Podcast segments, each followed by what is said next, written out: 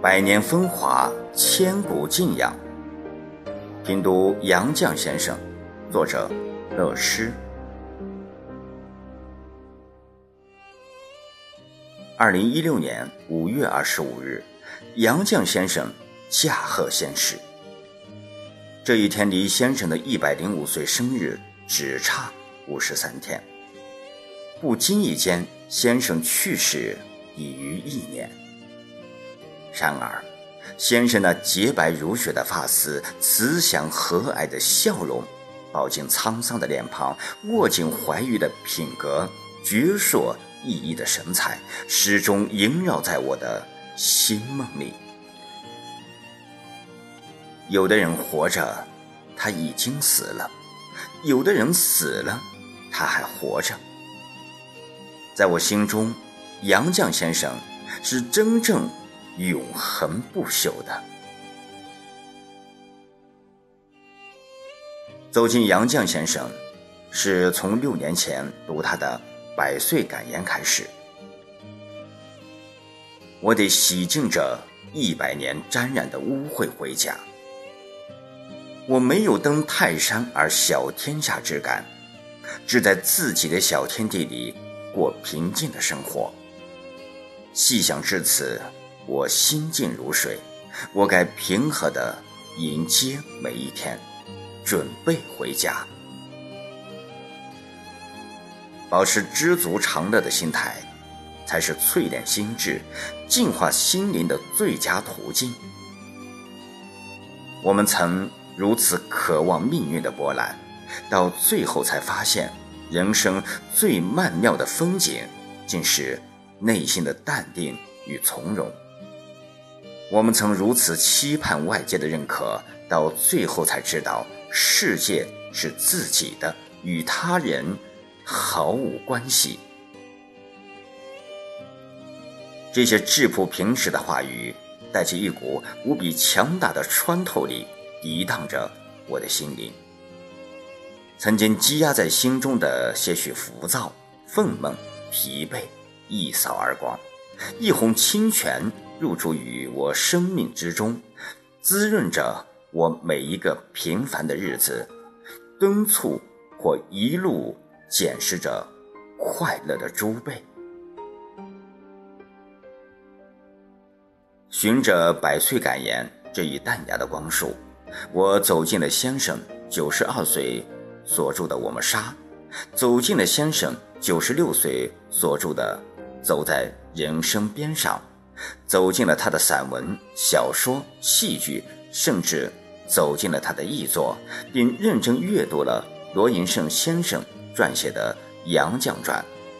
我迫不及待、如饥似渴地品读着、体味着，从中吸甘吮露，温润自己。先生在我心中的形象，也随着我一次次品读，愈来愈高大。风华正茂之时的先生，曾是苏州东吴大学的教子，继而成为清华大学研究院外国语学文学系研究生。他面若春华，白洁浑润，清雅脱俗。钱钟书先生对他一见钟情。先生的第一部短篇小说《露露不用愁》，就是在清华求学时，于1934年初发表于《大公报》。文艺副刊，而后先生随夫君钱钟书先生求学于英国牛津大学、法国巴黎大学。他酷爱文学，通晓英语、法语，为他日后成为我国著名的作家、评论家、翻译家、剧作家、学者、外国文学研究家奠定了良好基础。而立之年后的先生，正处于战火纷飞的抗日战争和解放战争之中，居住的上海沦为孤岛，多位亲人遭受不测，饱尝国被欺凌、至亲相继去世之痛。先生迫于生计，于炮火间隙，利用教书育人的余暇，撰写了《称心如意》《弄假成真、游戏人间、风絮等剧本，并获极大成功。同时，也撰写了《窗帘》《喝茶》《风》等许多极富情趣的哲理又纯真自然、雅俗共赏的散文作品。满腹诗书的先生，甘当赵下壁，独自承担劈柴生活、烧饭洗衣等俗务琐碎，辅佐丈夫钱先生创作了旷世名著《围城》。年届不惑的先生，怀揣对祖国深深的热爱，毅然拒绝去台湾、香港和国外发展。坚持与满目疮痍、百废待兴的祖国同甘共苦。北京和平解放后，先生夫妇受聘清华大学，后又相继担任北京大学文学研究所、中国科学院文学研究所、中国社会科学院外国文学研究所研究员，满腔热情地投身到华夏传统文学和外国文学研究之中。先生国学造诣深厚，西学知识渊博，为我国文学事业和引进西方文化殚尽竭虑，奉献一片丹心。同时，也无怨无悔地接受着那个特殊年代对知识分子的种种改造。待到文革结束，知识分子的春天来临，先生早已。年逾花甲，直奔古稀。历经了劫难的他，从磨难中的撷取和提炼自己对民族民生和苦难最深刻的体验，再度投入创作。他的散文《干校六记》，怨而不怒，哀而不伤，缠绵悱恻，句句真话。胡乔木鱼，一个年代的荒谬与残酷，就在先生。悲凉而诙谐的冷峻笔调中，淡淡道来。长篇小说《洗澡》，志趣地描绘了知识分子思想改造的群像。先生超人的知识性令他看得透人性的缺陷与局限，他的理解和包容又让他下笔敦厚而委婉。那些沉重的创痛、悲伤的故事，在他诙谐幽默的文笔之下，变得轻松。而有趣，令读者不由自主的泪中带笑。先生的散文《老王》被选为当时的高一语文教材，开版后的初二语文教材。他翻译的西班牙小说《堂吉诃德》是我国译作史上首部从西班牙语原文译出的汉语全译本，发行量。达一百万册之巨。一九七八年，邓小平还将其作为礼物送给前来我国访问的西班牙国王。鉴于先生为推进中西双方文化交流所做的杰出贡献，西班牙国王曾授予先生“智慧国王”阿方索十世勋章。更难以。令人想象的是，年近九十高龄的先生，于1997年与1998年相继痛失爱女钱院和爱人钱钟书先生，默默承受泰山压顶般的悲痛，依然如不老青松，傲然挺立且卓尔不群。面对穷穷竭力、形影相吊的冷清和孤独。先生一如既往的坦然，笔耕不倦，为我们端出了一道道精神大餐。他以惊人的毅力，花了五年心血，整理和出版了钱钟书先生生前放若天书般的手稿七万余页。二零零三年，先生九十二岁那年，又着手创作了以自己家庭生活为题材的自传体叙事小说。我们杀，这是一部真正的幸福围城，影响和感动了千千万万的人，成为2003年最畅销书。2007年，九十六岁高龄的先生，有创作《走在人生的边上》，传达了他对人生的价值、灵魂去向等有关生命的终极思考。而先生的百岁感言，又是那样撼人心扉。先生自称为业余作者，世人却冠以他文学大家、翻译巨匠、剧作家。他拥有人民文学社为之出版的二百五十万余字的文集共八卷。先生的文学语言看起来平淡质朴，却于苦心经营的朴素中，有着本色的绚烂华丽，真可谓不着一字尽得风流。先生的女儿钱院曾如此说：“妈妈的散文像清茶，一道道加水，还是芳香沁人。”钱钟书先生也说：“杨绛的散文比我好，是天生的好，没人能学。”我读先生散文，更感觉像是聆听一位哲人讲述烟尘往事，在平静、平淡、平凡中。蕴含着卓越的人生追求。作为一位肩负家庭责任、悉心照顾丈夫和女儿，又处于这种特殊历史阶段的知识女性，能拥有如此卓著的成就和崇高荣誉，实在难能可贵。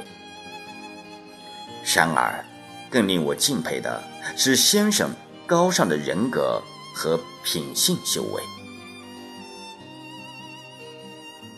先生爱国之心全全，从来不唱爱国高调的先生，一直坚持知识分子的良知与操守，以自己的实际行动表达着对这个灾难深重的国家和民族最真挚的热爱。当日寇铁蹄践踏华夏之际，先生抗力毅然从正在求学的欧洲回归祖国，并始终坚守。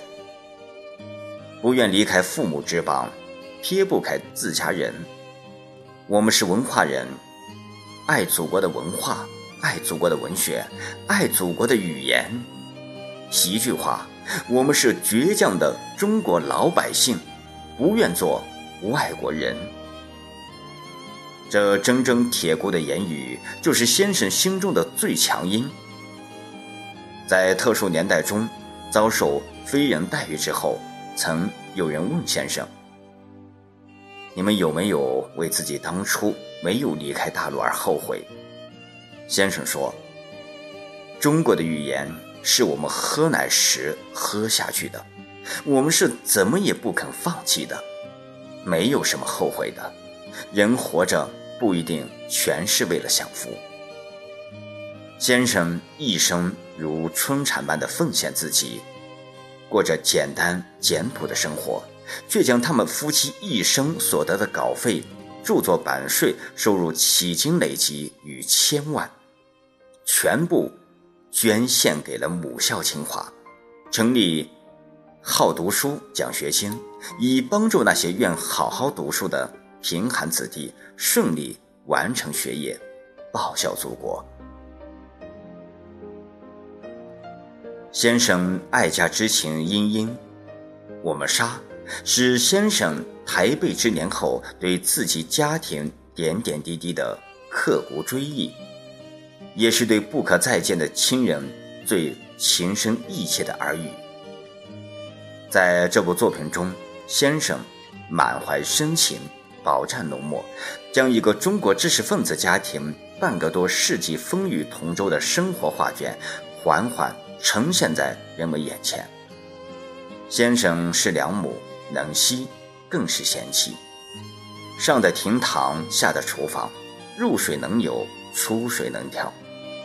凭着他的坚强、独立和决断，成为钱钟书先生日常生活中的重要支柱和坚强依靠。